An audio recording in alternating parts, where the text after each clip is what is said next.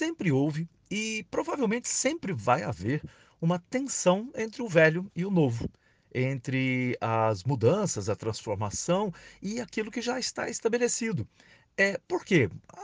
Velho a gente já conhece, de certa forma, a gente se sente mais seguro. Quando vem uma proposta nova, uma mudança, a gente não sabe qual vai ser o resultado no futuro, e isso causa uma insegurança, uma incerteza.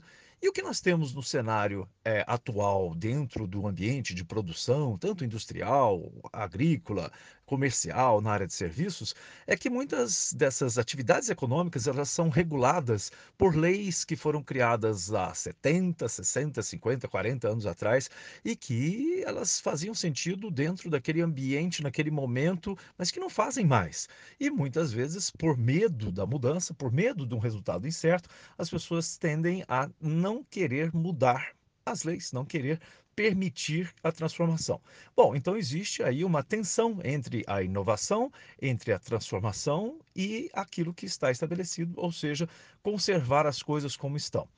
É, a inovação provou em diversas áreas, diversas é, áreas econômicas, a importância dela para trazer melhorias. Né? Lógico que tudo tem que ser feito com é, cuidado, com tecnologia, com direitos preservados, mas também não se pode simplesmente dizer não, não vamos mudar nada, não se pode transformar nada, não vamos é, mexer um palito para fazer com que as coisas aconteçam de maneira diferente. Se você tiver esse, essa postura, esse pensamento, e aí nós falamos em matéria de diversos países que têm ah, talvez uma posição mais conservadora ou mais liberal em relação a essa legislação, você é, vai ver que quem não se movimenta acaba ficando atrasado dentro dessa competição internacional e Olha, todos os países têm os seus órgãos regulatórios, têm as suas agências de fiscalização que fazem esse controle. E esse controle, olha, ele não é feito por gente que não sabe o que está fazendo.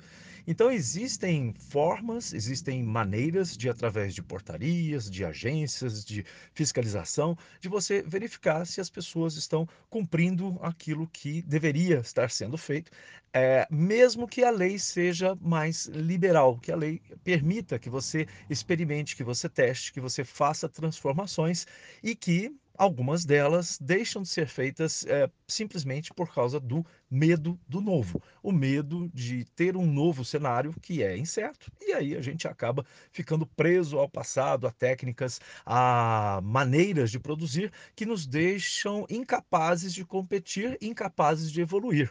O que a gente evoluiu até hoje em matéria de tecnologia aplicada aos métodos de produção mostrou-se que até teorias lá de séculos passados como Malthus disse que um dia nós não teríamos mais capacidade de alimentar a terra, de alimentar a população da terra, porque a população ia crescer e não ia ter como produzir. É, pois é, Malthus estava errado.